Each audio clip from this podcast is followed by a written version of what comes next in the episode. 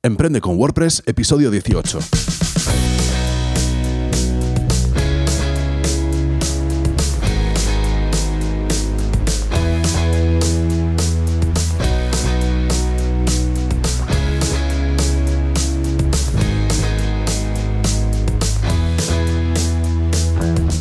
Buenos días y bienvenido a Emprende con WordPress, el podcast sobre diseño y desarrollo web y marketing online en el que hablamos de todo lo necesario para emprender en Internet por primera vez o con tu negocio de siempre.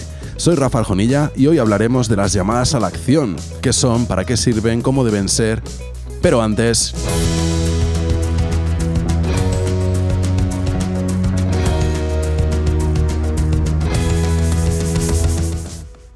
rafarjonilla.com, cursos en vídeo paso a paso con los que vas a aprender a crear webs de éxito. Y ya sabes que para mí una web de éxito es una web que no se queda solo en el diseño y en las funcionalidades de la web, sino que también atiende al contenido que hay dentro de esta página y a las estrategias que se van a plantear en un futuro. Bueno, pues ya sabes que hay contenido nuevo constantemente y hoy quería destacarte un pequeño snippet muy sencillito que nos va a servir para poner un botón en el menú de navegación de los Child Themes de Genesis Framework, el típico botoncito a la derecha del todo en un menú, ¿verdad? Bueno, pues vamos a ver qué se hace con una pequeña clase muy fácilmente y lo vas a poder aplicar en prácticamente todos tus diseños. Venga, pues hasta aquí la CTA de hoy y vámonos con el tema del día.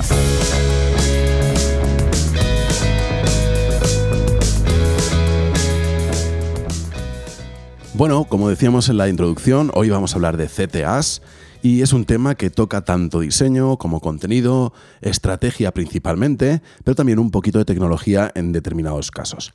Venga, lo primero de nada, para empezar con el tema, es ver qué es una CTA.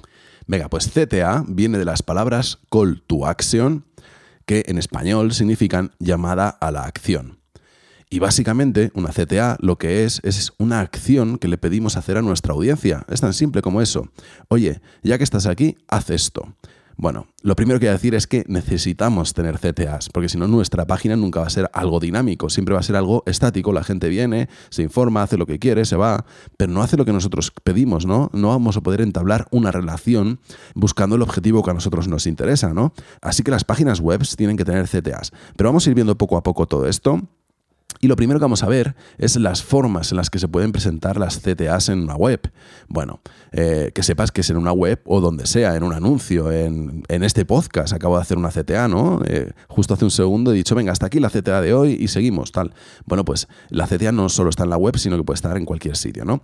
Pero hablando de webs, la forma en la que se pueden presentar, bueno, pues son diferentes, ¿no? Por ejemplo, un enlace, un enlace en el que haces clic y vas a otro sitio y haces la acción que te ha pedido o lo que sea.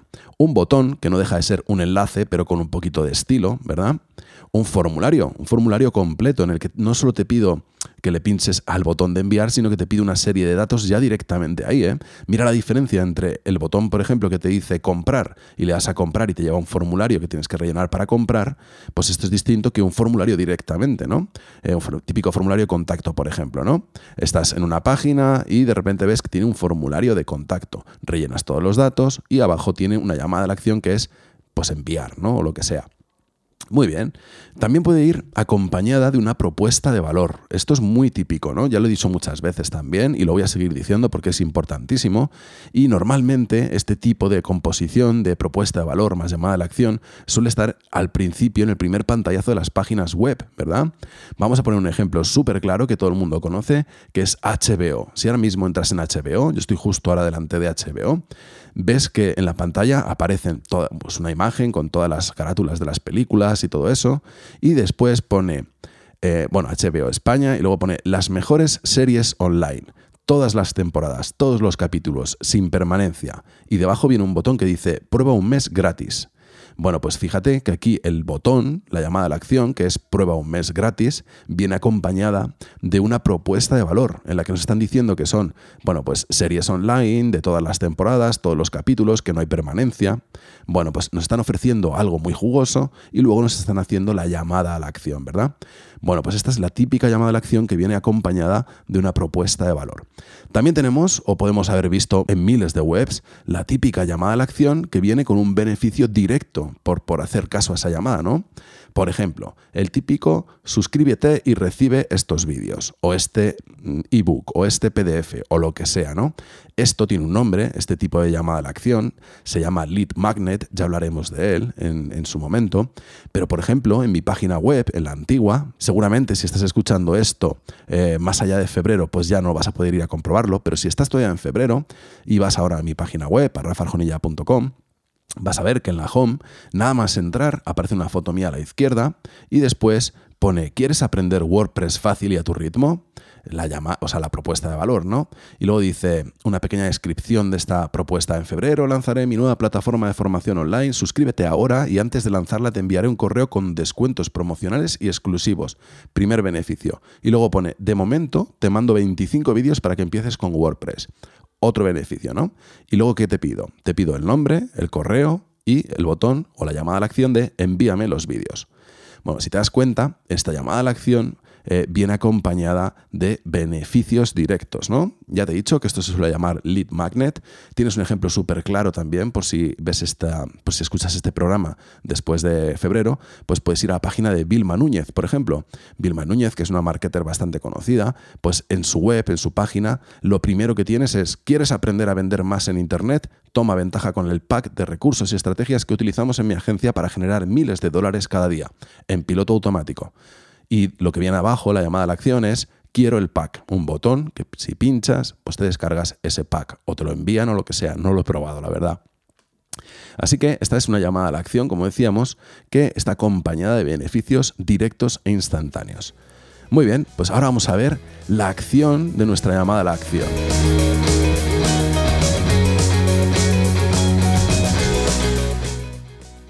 Venga, también tenemos diferentes tipos de acciones que pueden estar vinculadas a nuestra llamada a la acción.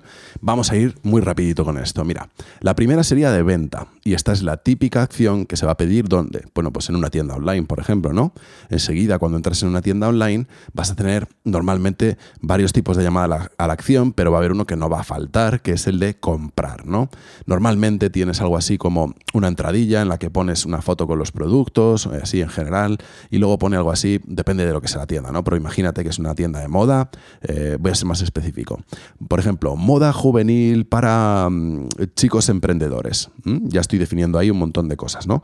Y debajo pondría algo así como comprar. Y al pinchar en comprar vas a ir a la tienda. Muchas veces en vez de comprar pone ver tienda. O, lo que sea, ¿no? Esto sería la primera llamada a la acción, pero si sigues bajando en una tienda online, normalmente vas a tener eh, enlaces o llamadas a la acción a cada categoría trajes, calzado, corbatas, lo que sea. Y luego un poquito más abajo ya vas a tener los productos más vendidos y ahí ya vas a empezar a ver el de comprar directamente, ¿no? Vas a ver, el, pues yo qué sé, 5 o 6 en columnas, 5 o 6 productos así en columnas puestos y en cada uno de ellos va a poner el precio y el comprar, el, el botoncito de comprar, ¿no?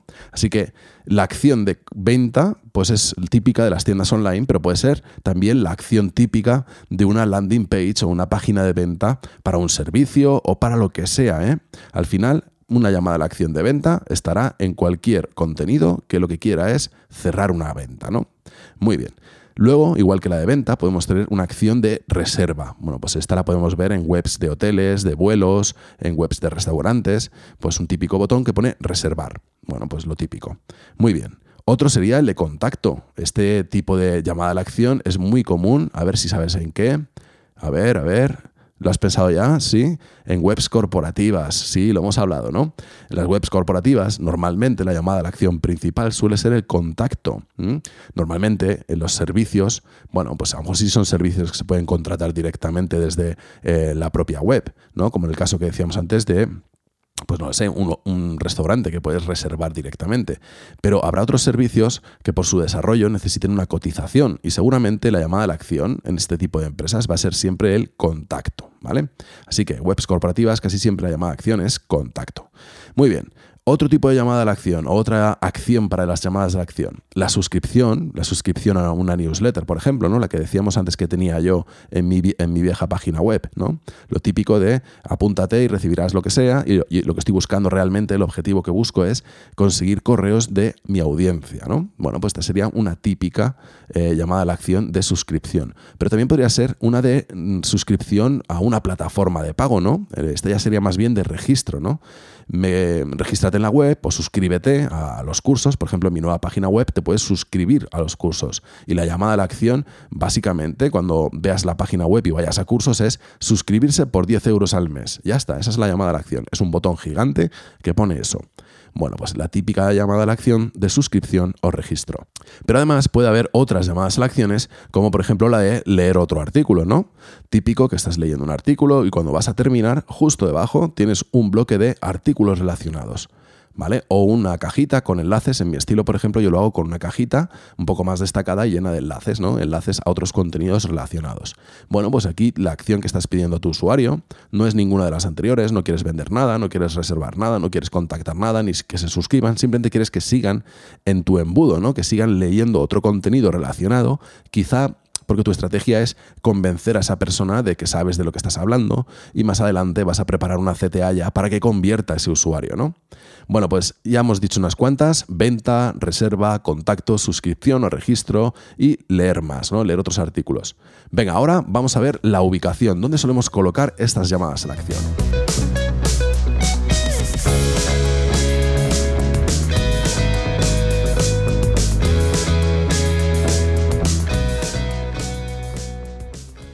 Bueno, pues la ubicación también va a depender un poco del tipo de CTA, con lo cual voy a decir los dos puntitos así seguidos. Pero mm, lo principal que debes conocer o que debes saber es que todas, todas las páginas de tu página web, es decir, todas las URLs de tu web, tienen que tener una llamada a la acción.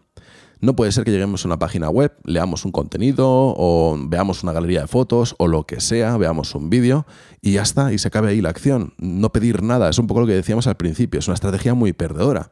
Tenemos que intentar, aunque sea una llamada a la acción, como te decía antes, de leer más, de llevarlo a otro sitio, de lo que sea, tenemos que intentar que este usuario interaccione con nosotros eh, defendiendo o persiguiendo nuestros objetivos, ¿no? nuestros objetivos propios de nuestra página web.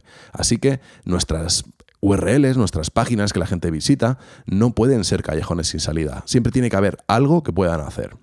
Así que esto sería lo primero. Eh, siempre, siempre todas las URLs tienen que tener llamada a la acción. Plantéatelo así. ¿eh?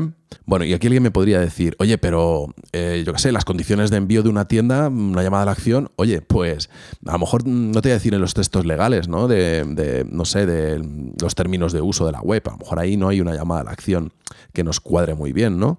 Pero en una tienda online, pues a lo mejor ahí puede haber una llamada a la acción interesante, ¿no? Oye, pues sí, esta es la política de envíos y recuerda que si superas el importe de tanto, pues tienes, eh, eh, tienes los pedidos gratis. Así que eh, te dejo aquí el botón de seguir comprando. Por ejemplo, ¿no? Te estoy poniendo un ejemplo un poco extremo para que veas que todas las URLs pueden tener en realidad llamada a la acción. Bueno, luego, tiene que estar bien visible o en contexto, luego vamos a ver un poco con los tipos de CTA. Y también no ponerlas en pop-ups o sitios molestos, ¿no? El típico que estás bajando y te sube un pop-up de la derecha y te pide que hagas algo. Eh, vas a cerrar la página web y llega el pop-up y te pide algo. Llevas 20 segundos en una página web y ¡pum! salta un pop-up de que hagas otra cosa. Eh, no sé, todo esto es súper molesto. Eh, poco a poco todos los usuarios se están dando cuenta, pero es tan molesto que hasta Google eh, va a empezar a penalizar este tipo de acciones, ¿no? Bueno, ya de hecho no le gustan mucho, pero llegará un día en el que las penalice, ¿no? Oye, no molestes a la gente. La gente viene aquí a leer y a hacer lo que ellos quieran cuando ellos quieran. Lo que tienes que hacer es currarte tú tus llamadas a la acción para que no sean molestas. Bueno, pues yo soy de esos que no utilizan nada de pop-ups. Eh, puedo utilizar una ventana modal en un momento dado para esconder determinada información y que solo el que la quiera ver la encuentre, pero estos pop-ups que te saltan y te invaden, que te irrumpen, esto es malísimo. Así que por favor no pongas ahí tus CTAs. Venga, y ahora vamos directamente a ver los tipos de CTA, que están muy relacionados, como te decías. Y entonces vamos a empezar con los de inline contra banner, ¿no? Lo típico, inline views banner. Bueno, pues los banners vamos a empezar por ellos. No hace falta que explique ahora lo que es un banner, ¿no? Es un destacado en el que pedimos algo normalmente y suele estar situado, suele estar situado en la barra lateral, aunque también puede estar dentro del contenido. O sea, por ser un banner no está obligado a estar en la barra lateral, ¿no? Bueno, pues si lo vas a hacer en un banner, pues procura que se destaque, ¿no? que haya espacio alrededor del banner, que mm, es mejor al centro eh, en cuanto a altura de la web, o sea, que no esté inmediatamente arriba, sino esperar un poquito a que haga scroll la persona.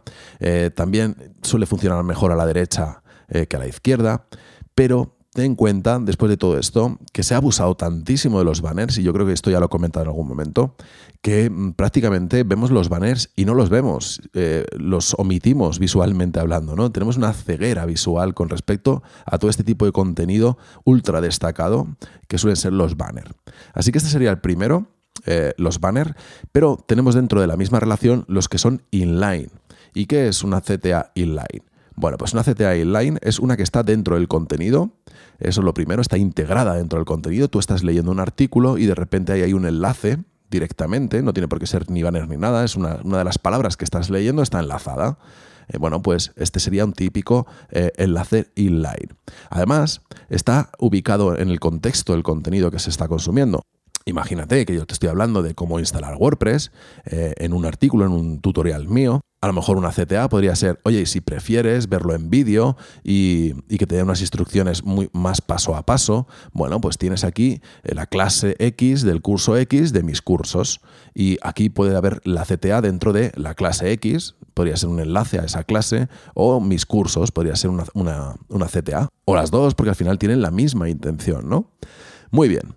Venga, otra cosa es que suele ser de texto, es decir, no va a ser un botón, no va a ser eh, una imagen, no va a ser un banner, va a ser un texto para que integre mucho mejor dentro del contenido. Muy bien, pues estas serán las primeras, inline, views, banner. De las dos nos quedaríamos con el inline, aunque en alguna ocasión puede que te funcione el banner, ¿eh? pero normalmente convierte mucho más inline. ¿eh? No quita esto que no puedas utilizar banners. Muy bien, otro tipo de distinción podrían ser en paralelo o en serie. Las que son en paralelo son las que más has visto seguramente, son las más típicas, las que más utiliza la gente, pero en realidad eh, son un poco menos efectivas, ¿eh? porque se diluye el efecto de, la acción, ¿no? O sea, conseguir que la gente haga esa acción va a ser más difícil. Te explico un poco.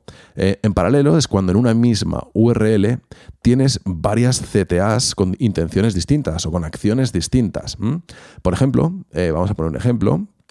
Si vas a la página de StudioPress, nada más entrar en la página de StudioPress, tienes tres CTAs. Nada más entrar en el primer pantallazo, la de la izquierda del todo, te dice, eh, te habla del pack que tienen con todos los contenidos. Y te dice, la llamada a la acción dice, crea un sitio con VP Engine. Y si le das aquí, lo que haces básicamente es que te pillas un, un pack en el que viene todo, ¿no? Se llama All-in-One Pack. Bueno, pues te pillas ahí el tema, los, el hosting, etcétera, etcétera. Esta es la primera llamada a la acción que tenemos a la izquierda del todo, que además tiene una animación, tiene un dibujito con una animación, ¿no? Vale, en el centro tenemos otra llamada a la acción que se llama Premium Themes o temas premium y debajo pone eh, ir a la tienda para ver a los themes, ¿vale? Una llamada a la acción que es un botón que dice Shop for Themes, que es algo así como ir a la tienda de themes, ¿no? Muy bien. Y a la derecha del todo tenemos otro que dice Genesis Framework y te dice Obtén Génesis. Bueno, pues tiene tres llamadas a las acciones, cada una para algo distinto. Distinto, pero relacionado. ¿Vale? O sea, es, en paralelo, está, sí, pero eh, está relacionado, ¿vale? No es algo completamente eh, distinto, ¿no? Casi casi podríamos estar aquí hablando de una estrategia que es la del bueno, el feo y el malo, que ya hablaremos de ella, que es poner tres productos que son tuyos, que los tres están muy relacionados entre sí y unos tienen más ventajas que otros, de manera que vas a destacar como el bueno al que tú quieres que la gente te compre. ¿no? Bueno, ya hablaremos de esto, largo y tendido, pero en ese caso, que es una CTA en paralelo, pero realmente está muy relacionada, ¿no? Vale, bueno, pues este sería un ejemplo, quizá no el más acertado por lo que te estoy diciendo, porque sí que está pensado. Eh, vas a ver este tipo de, CTA también en mi página web nueva, ¿no? Por ejemplo, ahora, cuando entras en mi web, si estás escuchando esto a partir de marzo, bueno, pues en la home, nada más entrar, tienes tres opciones. Crear página web, cursos WordPress online y tu web por 100 euros.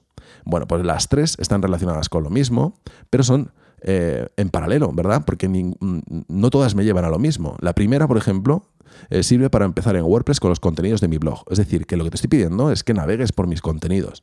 De alguna forma, aquí luego lo que estoy haciendo es una especie de embudo para que el que elija esta opción, pues termine convenciéndose de que lo mejor es pasarse a los cursos, ¿no? Eh, la de los cursos es directa, o sea, CTA de ve a los cursos, si te gustan los cursos, apúntate. Y la de la derecha del todo es una promoción especial que tengo ahora mismo. Bueno, pues las tres están relacionadas, pero son muy distintas, ¿verdad? Así que esto sería una llamada a la acción en paralelo.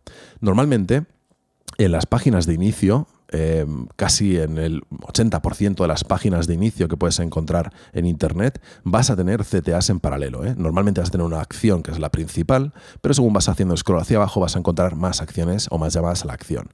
¿Es un error? Bueno, depende de cómo quieras enfocar los objetivos de esa página concreta. ¿eh? Bueno, venga, no voy a entrar más aquí, ya iremos viendo y haremos análisis de páginas web para entender mucho mejor por qué ha hecho la gente lo que ha hecho, pero en principio yo creo que ha quedado claro que en paralelo son varias que piden acciones distintas, más o menos relacionadas, a veces casi, casi nada relacionadas, ¿no? Y esto suele diluir la acción. Se va a repartir mucho y algunos van a hacer clic en una cosa, otros en otras, y no vas a conseguir que la acción principal destaque. Muy bien, luego tendríamos las llamadas a la acción en serie, que estas son muy interesantes y que te pido que por lo menos las pruebes en más de uno de tus contenidos, ¿no? Venga, ¿qué son las llamadas en serie? Bueno, pues son varias llamadas a la acción una detrás de otra. Es decir, cuando cumples una, te propongo otra. Cuando cumples esa, te propongo otra. De manera que vas a ir cumpliendo con tu llamada principal en todo momento. Y luego te planteo otra. Bueno, Normalmente estas están ordenadas por prioridad, como estábamos diciendo. Por ejemplo, te voy a poner una en el formulario contacto mío. Bueno, pues si tú ahora mismo vas a mi formulario contacto y consulta, ya sé que lo tengo escondido, es a propósito, ya hablaremos de esto algún día. Bueno, el caso es que si tú te molestas en ponerme una consulta en mi formulario, bueno, pues yo voy a aprovechar para que cuando ese formulario se rellene y le des a enviar, que ya has cumplido mi eh, CTA principal, bueno, pues te va a redirigir a la página de gracias, ¿no? Y como tú eres una visita que está a punto de convertirse en lead y además tienes mucho interés porque te has molestado en rellenar un formulario, pues te voy a pedir hacer otra cosa estás templadito, estás casi caliente, ¿no? Eh, si ahora te pido hacer algo, seguramente lo vas a hacer. Entonces, una vez que has rellenado el formulario, te redirijo a la página de gracias, allí te digo, oye, muchas gracias por tu consulta tal y cual, y de momento, si quieres, puedes ir viendo, pues yo qué sé, un enlace a mí, eh, preguntas frecuentes, o a mi blog, o eh, si te ha gustado tal, pues puedes seguirme en las redes, y te pongo ahí mis redes sociales. La idea es que has cumplido una CTA principal y ahora te propongo una secundaria. ¿vale? Entonces, esto sería un ejemplo también. Bueno, después de decir todo esto, mi consejo es que no debes fiarte de lo que yo te estoy diciendo, debes probar, debes medir que funciona mejor. Yo sé que a lo mejor ahora que estamos empezando, lo de medir todavía no lo tenemos tan claro, porque hay que hacerlo con Google Analytics, con Test B, etc. Pero bueno, pues de momento sigue un poco tu intuición, ya tienes la información de cómo funciona esto de las CTAs, prueba todo un poquito en diferentes páginas y a ver por dónde te contacta la gente. Y más adelante, cuando empieces a aprender a medir todas estas cosas, ya vas afianzando. ¿eh? Y al final, cuando lo descubras, oye, esto es lo que mejor convierte, pues pones toda la web así y listo. Venga, vamos a dejarlo aquí. Yo creo que ha estado muy bien. Creo que hemos dado un buen repaso. Si quieres que profundice en alguno de los temas, me lo puedes comentar en los comentarios, ya sabes. Y espero que ahora tengas un poquito más claro el concepto y que sea un poquito más amplio sobre las CTAs. Venga, ya solo me queda lo de siempre. Darte las gracias por suscribirte al podcast, también por suscribirte a los cursos, que nunca lo digo. Eh, gracias por tus valoraciones de 5 estrellas en iTunes, tus likes y comentarios en iBox. Gracias por suscribirte en Spotify. Gracias por compartir, por estar ahí y por darle sentido a este proyecto. Ten un buen día y recuerda que tenemos cita el martes que viene.